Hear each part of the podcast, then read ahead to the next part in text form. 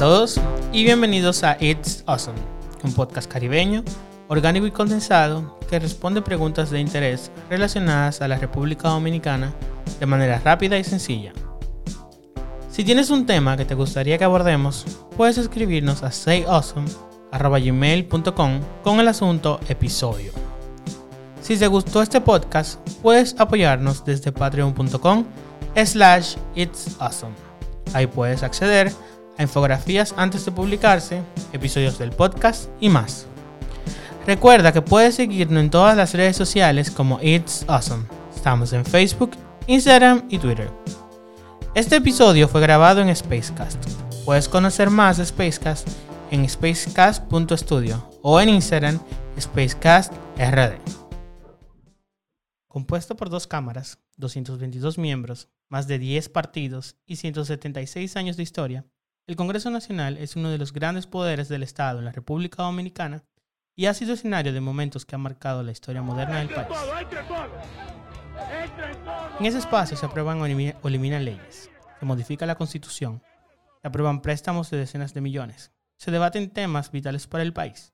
Pero tal parece que cada cuatro años, al momento de llegar a las urnas, todos nos hacemos la misma pregunta. ¿Y por cuál de estos es que voy a votar?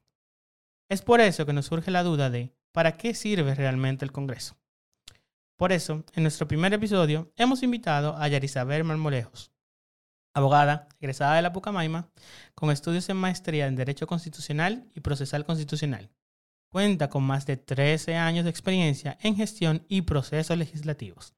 Hola Yarisabel, ¿cómo estás? Y bienvenidas al, podcast de Ozone. Muchas gracias Alexis, gracias por invitarme a formar parte de esto que están haciendo para educar a la población. Gracias a ti realmente por aceptar la invitación. Entonces, vamos directo al tema.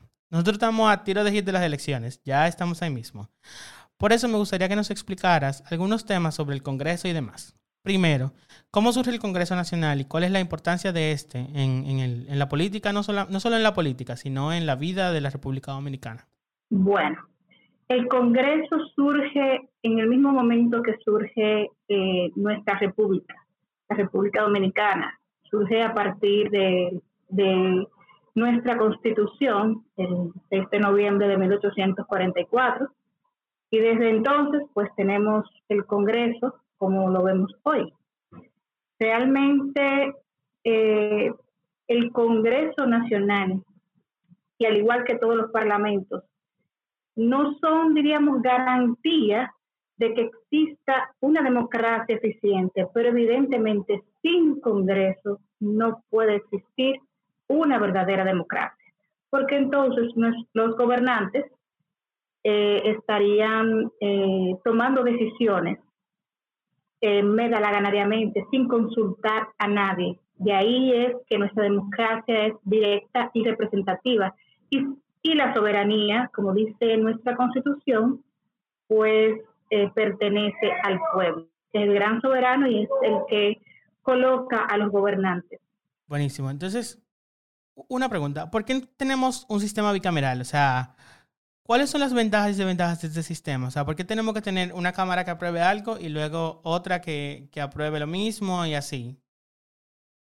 La historia congresual parlamentaria eh, tiene mucha influencia tanto de Estados Unidos, que tiene dos cámaras, como, como de Francia.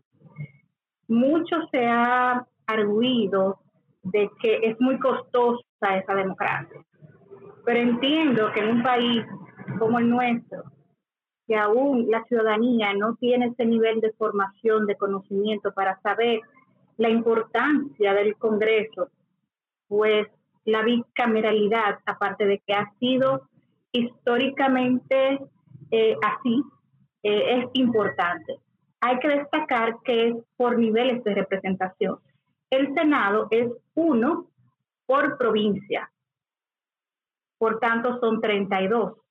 31 más el Distrito Nacional. Y los diputados son líderes, son representantes mucho más cercanos a la población, porque es uno por cada 50 mil. Y tú me preguntarás, entonces Pedernal que tiene tal vez 80 mil habitantes, solamente le corresponderá uno, no. La Constitución establece que ninguna provincia podrá tener menos de dos diputados. De ahí que nuestra Constitución pues limita la cantidad de diputados a 178 eh, por eh, circunscripción, siete que representan a los, a los dominicanos residentes en el exterior, mal llamados ultramar, y eh, cinco que es, es por sumatoria de votos de los partidos que no hayan obtenido ningún escaño. Y ahí tenemos los 100, la matrícula de 190. Son niveles diferentes de contrapeso. A eso nos referimos. Hay funciones especiales de una cámara y funciones especiales de otra. Aunque las, los y, eso me gustaría, ay, perdón, disculpa Marisabel, pero me gustaría eso mismo, que tú me reafirmaras, ¿cuál es la diferencia entre una cámara y otra? O sea, ¿cuál es la diferencia en, funciones del Senado y de los diputados? Ah. Y ya que tocaste el tema, que, que me pareció curioso, ¿por qué crees que los diputados de ultramar están mal llamados? Porque primero, voy a empezar por la última. Dominicanos de ultramar, eh, el, se usa el término ultramar para designar aquellos territorios que están fuera de, los, de las naciones eh, propiamente dichas. Es decir, Francia tiene territorios fuera de su área continental y esos son llamados ultramar. Nosotros no tenemos territorios ah, nacionales que pertenezcan a la República fuera de nuestra isla. Por tanto, el término correcto, y así lo llama la Constitución, es dominicanos residentes en el exterior. Entonces, Perfecto. con respecto a tu pregunta, el Senado elige, tiene unas funciones especiales, además de legislar, representar y fiscalizar. Elige los miembros de la Cámara de Cuentas, elige el defensor del pueblo, eh, lleva el juicio político cuando es sometido instrucción, esta instrucción por la Cámara de Diputados, nombra, ratifica o rechaza el nombramiento de misiones permanentes en el exterior y embajadores de la República Dominicana en el exterior, eh,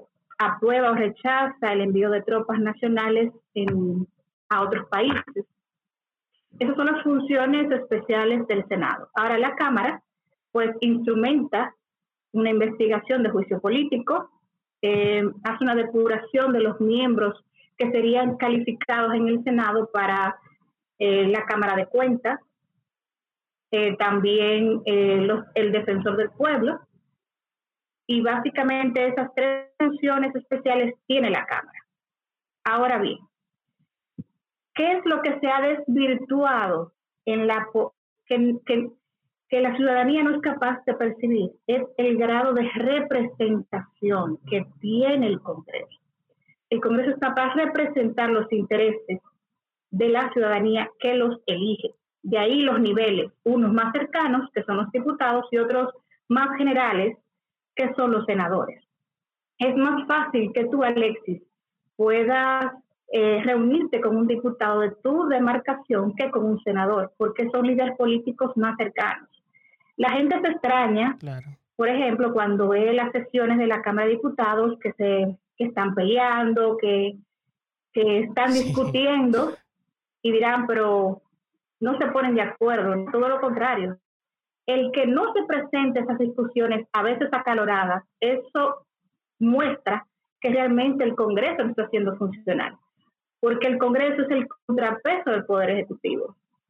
Y si no existen niveles de contradicción, aunque fueran mínimos, pues no tendría razón de ser su existencia. Además de que el Congreso representa la diversidad de opiniones y de actores que tiene la ciudadanía. De ahí la importancia que el ciudadano sepa elegir cuál es su representante. Los diputados o los senadores no están para hacer calles, para dádivas, para gestionar becas, Em, para...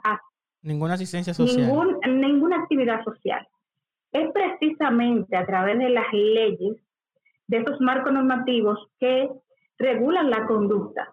De ahí que toda, toda la población, si no es partidista, debe ser política, porque lo que ahí se aprueba me repercute a mí como abogada, me repercute como ciudadana, me repercute como consumidora, a ti también te puede eh, afectar como, como comunicador, con impuestos, con políticas públicas, pues ahí se aprueba el presupuesto general del Estado, que es ejecutado y es elaborado por el Ejecutivo.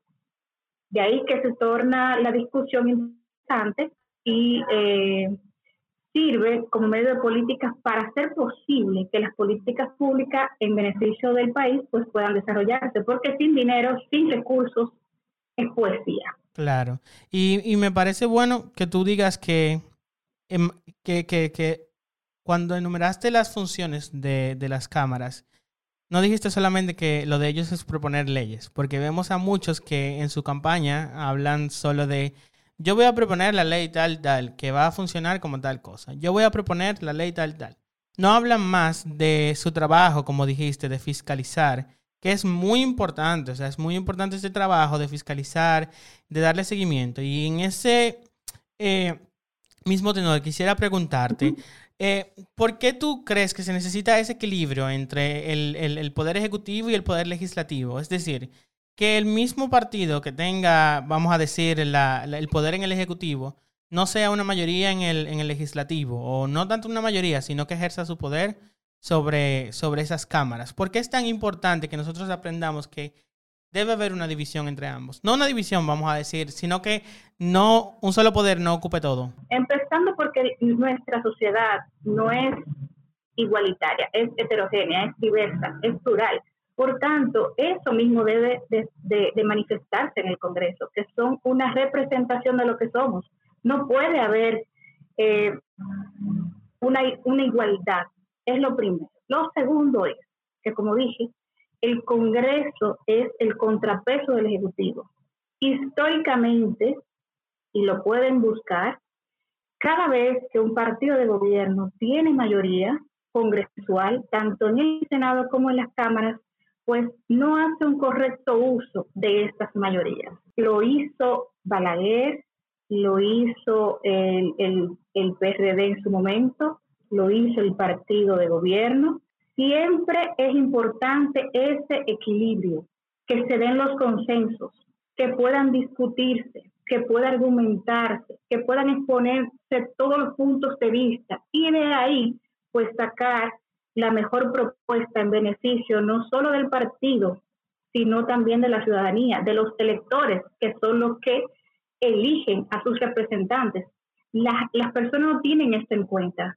Siempre la concentración de poder es muy, es muy, eh, tienta mucho al, al, poder político, de, de no poder manejarse de manera correcta.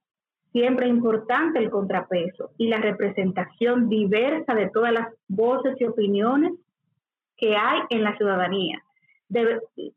debería existir, por ejemplo, eh, conservadores, liberales, creyentes, ateos, eh, pro medio ambiente, pro industria. Todas esas voces deben estar reflejadas, porque un Congreso de una sola voz, de una sola tendencia, pues dejaría de tener la eficacia para lo cual fue eh, ideado.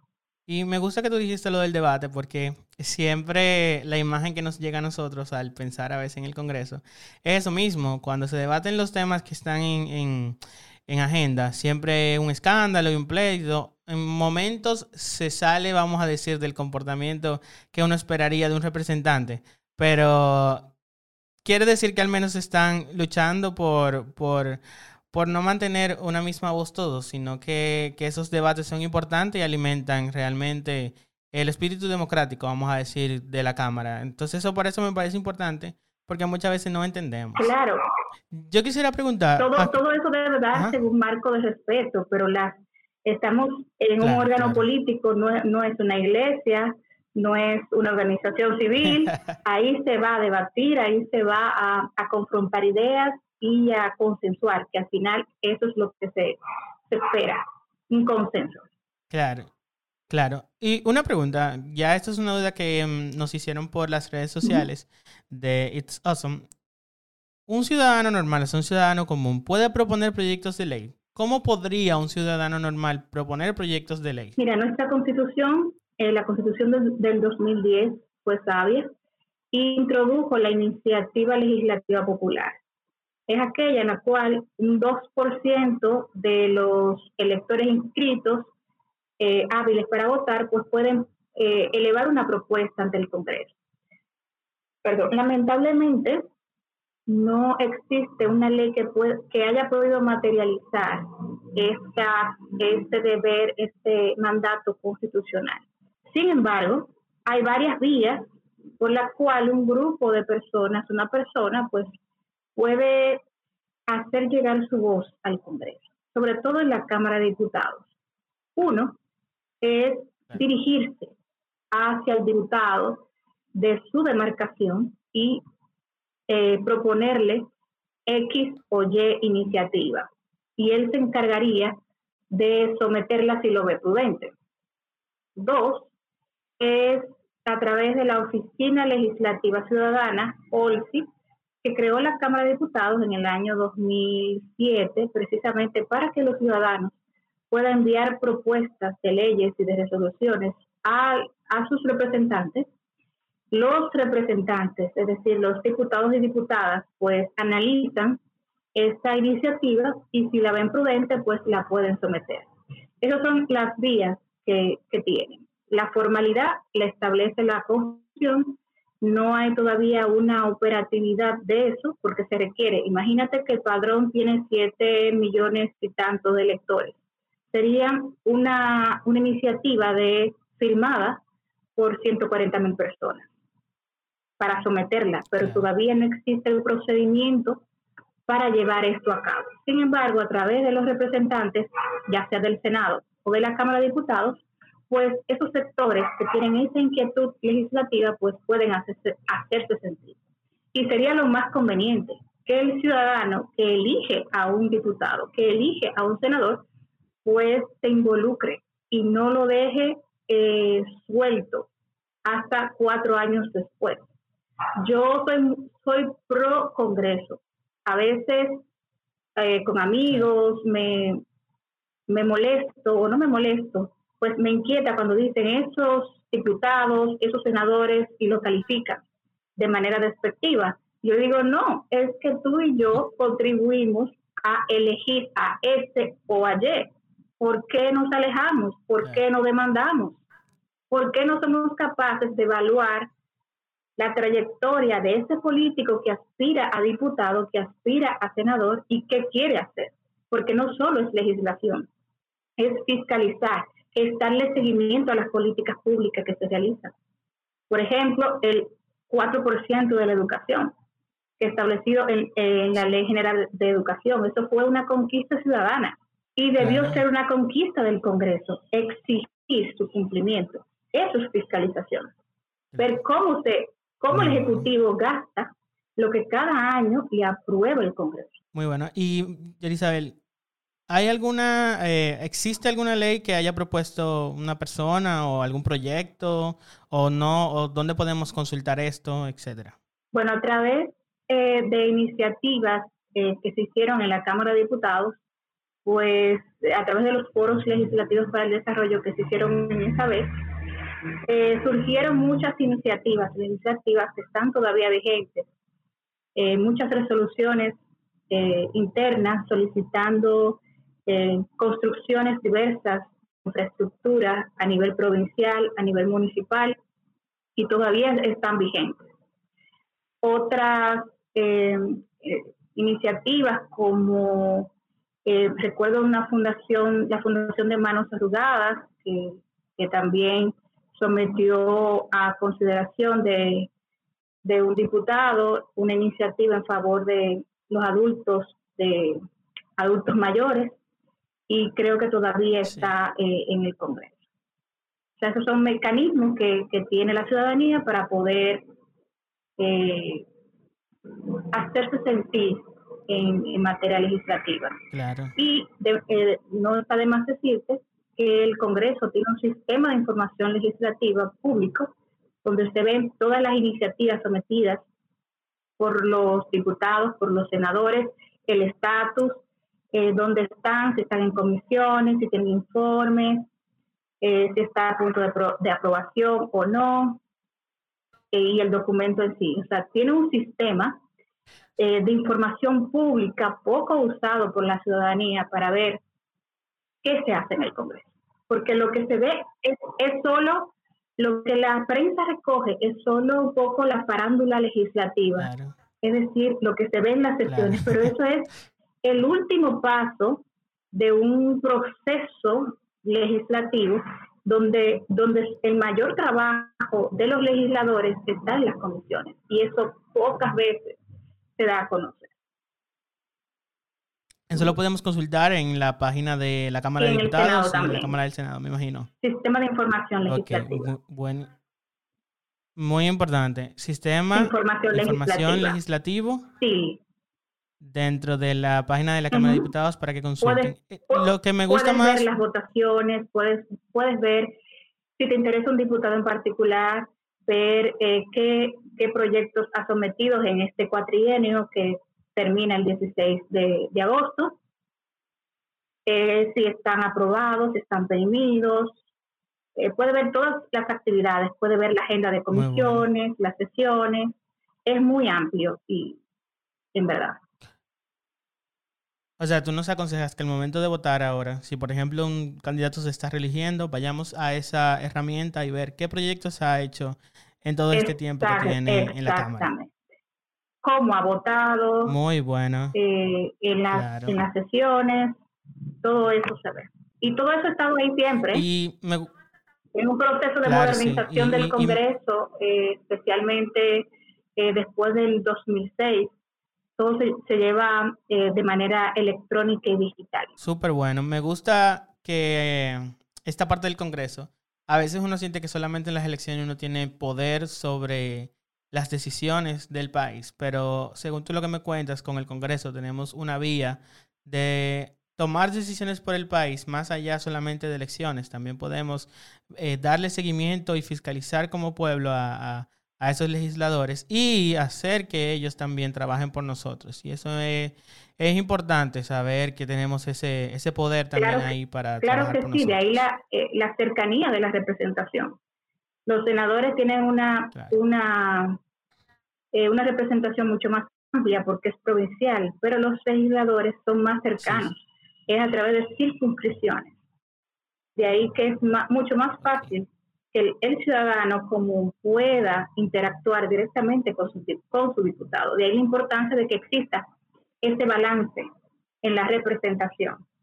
Y debería existir ese balance de partidos políticos eh, en el Congreso, para que sea realmente plural, para que se escuchen todas las voces, que al final es, la misma sociedad dominicana, no somos eh, iguales, somos plurales, somos diversos y eso debe de manifestarse, pues donde se hacen, donde se idean las políticas públicas, donde se asigna presupuesto, donde se norma la vida en sociedad que es en el Congreso Nacional. Mira, con ese pensamiento maravilloso que acabas de dar, quisiera ya eh, cerrar esta participación que ha sido increíble. Mil gracias, Yarisabel, de verdad, por, por estar aquí. Creo que, que, este espacio ha dado mucha luz eh, respecto al tema del, del diputado y, y del Congreso. Y creo que mucha gente, después de escuchar esto, cuando vaya a la urna el domingo, creo que se va a informar mejor de la importancia que tiene elegir sabiamente a quién te va a representar y no solamente poner las caras que ves en los afiches en la calle, sino de ver una propuesta ya formada y una propuesta buena que, que nos ayude a, mejorar como país.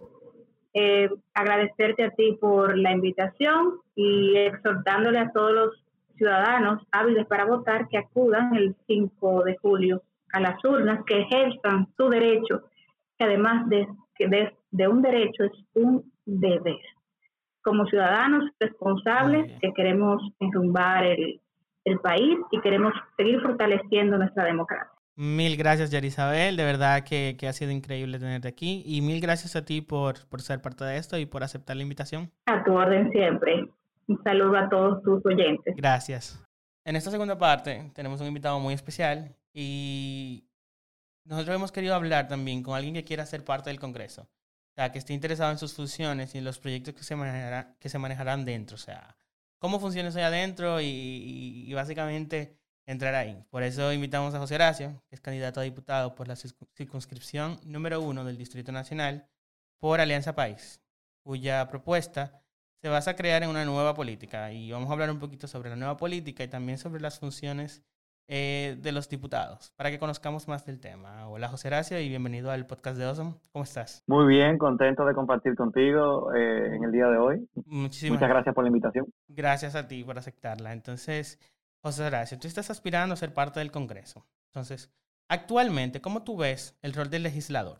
Bueno, yo creo que nosotros tenemos unos legisladores que no asumen verdaderamente su rol con carácter proactivo, que no tienen conciencia del poder que tienen en sus manos y de cómo deben utilizarlo para ayudar a crear mejores condiciones de vida.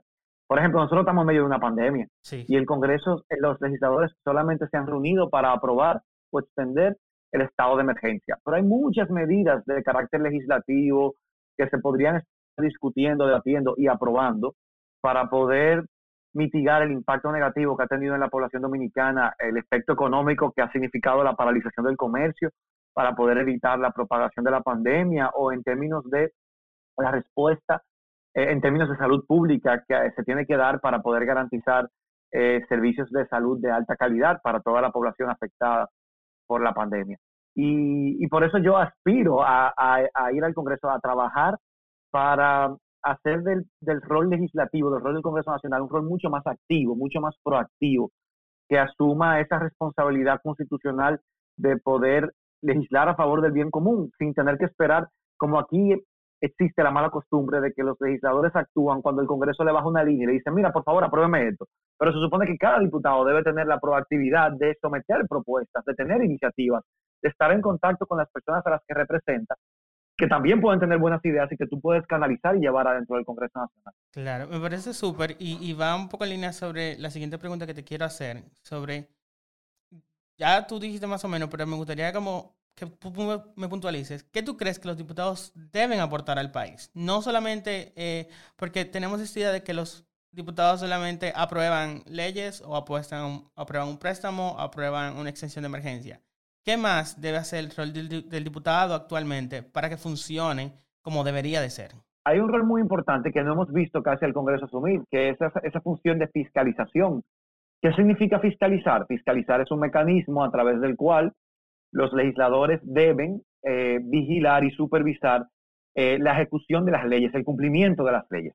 Porque los diputados y los senadores no solamente tienen la responsabilidad de aprobar las leyes y luego desentenderse, sino que tienen la responsabilidad, a través de la función fiscalizadora, de vigilar y supervisar y dar seguimiento a que esas leyes que se aprueban se cumplan. Y si no se cumplen, poder llamar a capítulo a las instituciones llamadas a hacerla cumplir y además también a supervisar la ejecución de los presupuestos. Y eso es algo muy importante, porque al final, eh, ¿de qué sirve hacer una gran inversión, por ejemplo, en salud o en educación, si el dinero no está eh, siendo dirigido a mejorar la calidad de esos servicios públicos? Entonces, eh, ahí entra el rol del, del diputado, desde las comisiones de trabajo, porque los diputados trabajan en comisiones y, por ejemplo, dentro de la Comisión de Educación o de la Comisión de Salud se debe vigilar y, fiscalizar la ejecución presupuestaria de esos ministerios para asegurarnos que cuando se aumenta el presupuesto de educación, como ha sucedido en los últimos ocho años, que este, para este 2020 es de 200 mil billones de pesos, que ese presupuesto se pueda traducir en una mejora sustancial de la calidad de la educación porque se está invirtiendo bien y no está siendo mal utilizado o mal versado. Claro, y, y tú hablas de fiscalización, por ejemplo, y en eso entra un rol importante, hemos visto que la Cámara, ambas cámaras en, estos últimos años han estado dominadas por un solo partido. ¿Por qué tú crees que es importante que, tenemos, debemos tener un Congreso que no sea nominado por un solo partido, sino que sea plural, vamos a decir? Eso es sumamente importante, Alexis, porque fiscalizar de alguna manera implica someter a la legalidad al gobierno. ¿Y qué ha pasado? Que cuando tenemos un, un Congreso que debe fiscalizar, pero que es controlado por el mismo partido que está en el gobierno, eh, no tiene, digamos, los pantalones, el coraje, el valor para someterlo a la legalidad. ¿Por qué? Porque es de su mismo partido y no quiere poner en evidencia frente al país, frente a la opinión pública, frente a los medios de comunicación, que el gobierno de su propio partido está al fuera o al margen de la legalidad, que no está haciendo cumplir bien las leyes Y por eso entonces es importante tener un Congreso más plural, porque en la medida en que el Congreso es más plural, que no es controlado por el, por el, partido en el gobierno, puede entonces tener la libertad de asumir ese rol fiscalizador, porque no tiene ya ese miedo de, bueno, voy a poner en evidencia que mi gobierno lo está haciendo mal, porque su compromiso no es con un gobierno, sino con el pueblo que lo elige. Eso es lo que yo creo que nosotros deberíamos lograr, que votemos por diputados que tengan bien claro que su lealtad al momento de ejercer su trabajo dentro del Congreso Nacional, de fiscalizar y de legislar, es con el pueblo que le elige, no con el partido que le postula, que puede estar en el gobierno y que tiene otros intereses que defender. El rol del diputado es defender los intereses del pueblo y de la ciudadanía que lo llevó allí. Y eso yo lo tengo muy claro y quiero ponerlo en práctica desde el Congreso Nacional. Buenísimo, me parece súper interesante, sobre todo porque tenemos, creo que ya, bueno, toda la vida el Congreso ha sido dominado más por un partido que por otro. Y creo que es tiempo que en estas elecciones, cuando vayamos a elegir, entendamos la importancia de que de tener un Congreso que sea plural, que sea diferente, que no tenga solamente un partido, no de uno ni de otro, sino que, que, que se puedan escoger eh, de diferentes para poder tener mejores, vamos a decir, decisiones ahí dentro. Veo, José, que tú hablas de la buena política. Entonces, ¿por qué tú crees que hace falta la buena política? ¿Y en qué se distingue? O sea, ¿cuál es la diferencia de la buena política de la política como la entendemos hoy? Bueno, yo creo que la buena política es una acción colectiva por el bienestar colectivo, así es como yo lo defino. Y yo creo que es un espacio en el que convergen todas las luchas sociales de la, de la ciudadanía organizada. Eh, nosotros vemos que muchas personas que tienen sensibilidad con ciertos temas se organizan por separado para luchar y defender o reivindicar los derechos, por ejemplo, del medio ambiente, de contra la corrupción y la impunidad, eh, por los derechos de las mujeres, y así cada uno por su parte luchando por separado. Yo creo que la buena política debe recoger todas esas causas, recoger todas esas luchas y desde un mismo espacio, desde una misma trinchera, tratar, tratar de conseguir un país con más justicia, con más democracia, con más igualdad, en la que uno se involucra a participar, no por, eh, por ofrecer algo a cambio, que esa es la mala política. Mucha gente quiere ganarse el voto de la gente ofreciéndole un empleo o ofreciéndole una remuneración a cambio. La buena política no, la buena política lo que ofrece a cambio del voto es una buena gestión de lo público, el compromiso de ir a representar luchando por el bien común. Que cada proyecto de ley que pase por mis manos yo me voy a asegurar de leerlo, de estudiarlo, de asesorarme con técnicos expertos en ese tema y de tratar de fijar una posición que sea la que más le convenga a la mayoría del país. Entonces, yo no quiero que tú votes por mí porque yo te voy a dar un empleo. Yo no quiero que tú votes por mí porque yo te voy a resolver una necesidad inmediata. Yo quiero que tú votes por mí porque yo voy a trabajar desde el Congreso a construir un país que funcione mejor, transparente, que rinda cuentas y que haya mejores oportunidades y condiciones de vida para todos, que se garantice la seguridad jurídica, y que, y que, y que fiscalicemos, que gestamos ese rol para asegurarnos que se ofrece servicios públicos de alta calidad. Hablando sobre ese tema de, te voy, a, te voy a dar un empleo si votas por mí, te voy a dar esto si votas por mí. Hay un tema con las asistencias sociales dentro de los diputados, dentro de los senadores, el famoso barrilito, las ayudas sociales que tienen. ¿Tú crees que eso debe ser parte del rol de un diputado o es parte del rol de un diputado dar asistencias sociales? No lo es, no lo es de ninguna manera y yo lo he repetido muchas veces. Yo creo que nosotros tenemos que trabajar, los quienes somos jóvenes y participamos en la política, tenemos que trabajar para corregir esas distorsiones de la democracia dominicana, porque entre las funciones constitucionales del Congreso Nacional no están esas de hacer asistencia social. Entonces, ¿cómo es que se asignan fondos públicos para que hagan algo que no tienen la, función de hacer? Y que además eh, crea una situación de desigualdad, porque tú tienes entonces diputados que tienen años y años regalando como dádivas a un pueblo con muchas necesidades y carencias, con dinero público, porque no lo hacen de dinero de, su, propio bolsillo, sino que lo hacen con dinero de nuestros impuestos, lo que a una población le corresponde por derecho. Entonces nosotros tenemos que tratar de construir una sociedad de derechos, un Estado que funcione, donde los derechos estén garantizados, que tú no, que si tú necesitas una medicina, tú puedas acceder a ella porque la salud es un derecho y no porque tú conozcas un diputado que te lo ofrece como un favor, pero que está esperando a cambio un voto. Entonces, eso es algo que tenemos que corregir. Yo creo que tenemos mucho que avanzar, pero que como jóvenes no podemos seguir repitiendo de que, ah, bueno, así que funciona la política, yo voy a hacer lo mismo cuando yo llegue. Porque entonces, ¿qué cambio significa ser joven? No significa ningún cambio, estamos en lo mismo.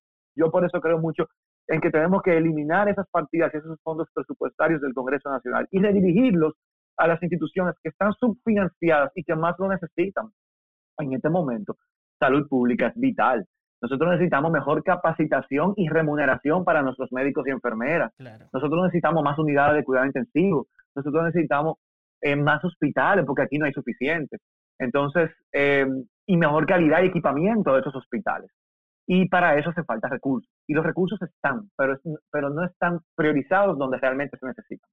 Claro, es, y es bueno que tú digas eso porque muchas veces nosotros entendemos que la función de asignar los recursos a diferentes instancias del gobierno es del presidente. Y en eso funge un rol muy importante la Cámara de Diputados. Entonces creo que es importante también eh, que tomemos en cuenta eso. Entonces, ya José Horacio hablando directamente sobre ti como diputado, ¿qué te lleva, qué te hace a ti decidir ser diputado? O sea, ¿por qué tú quieres ser diputado? Y háblanos un poquito de tu propuesta y cuál es el eje diferencial. Ya hemos escuchado un poco más o menos, pero ya queremos escuchar bien cuál es tu propuesta y cuál es tu diferencia contra la vieja política. Bueno, mira, yo, que, ese es un tema, la vieja política, la nueva política. Esta es la buena política. Exacto, la buena política, porque yo digo que que sea nueva no quiere decir que sea buena. Ciertamente. Entonces aquí hay quienes hablan de una nueva política. Bueno, hay quienes sí hacen, hablan de nueva política y hacen buena política, pero hay otros que hablan de nueva política y no hacen buena política. Entonces, por eso a mí me gusta hacer esa diferenciación. Mira, yo no me levanté un día y dije, dije, ay, quiero ser diputado. Yo creo que ese es el resultado de una trayectoria eh, de, de trabajo social, colectivo, comunitario y político. Y que y esto no es una candidatura como un proyecto individual, esto es un proyecto colectivo. Junto conmigo hay cientos de personas que apuestan a la buena política como un espacio de transformación social, como un espacio de, lucha por el bien común.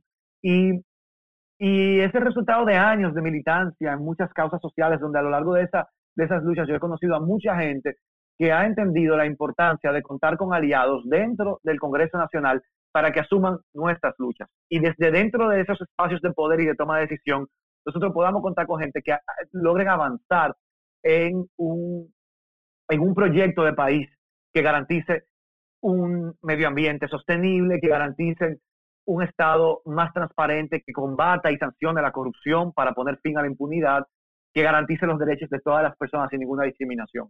Entonces, eh, e, esa, esa, esa, es la agenda que nos, que nos moviliza, la lucha por una justicia independiente, porque sin justicia independiente no podremos eh, culminar este reinado de impunidad que nos tiene hastiado. De hecho, yo, yo, yo tengo 31 años y yo no conozco un movimiento social que haya logrado concitar más apoyo multitudinario de, de, la ciudadanía como lo fue la Marcha Verde en todo el territorio nacional.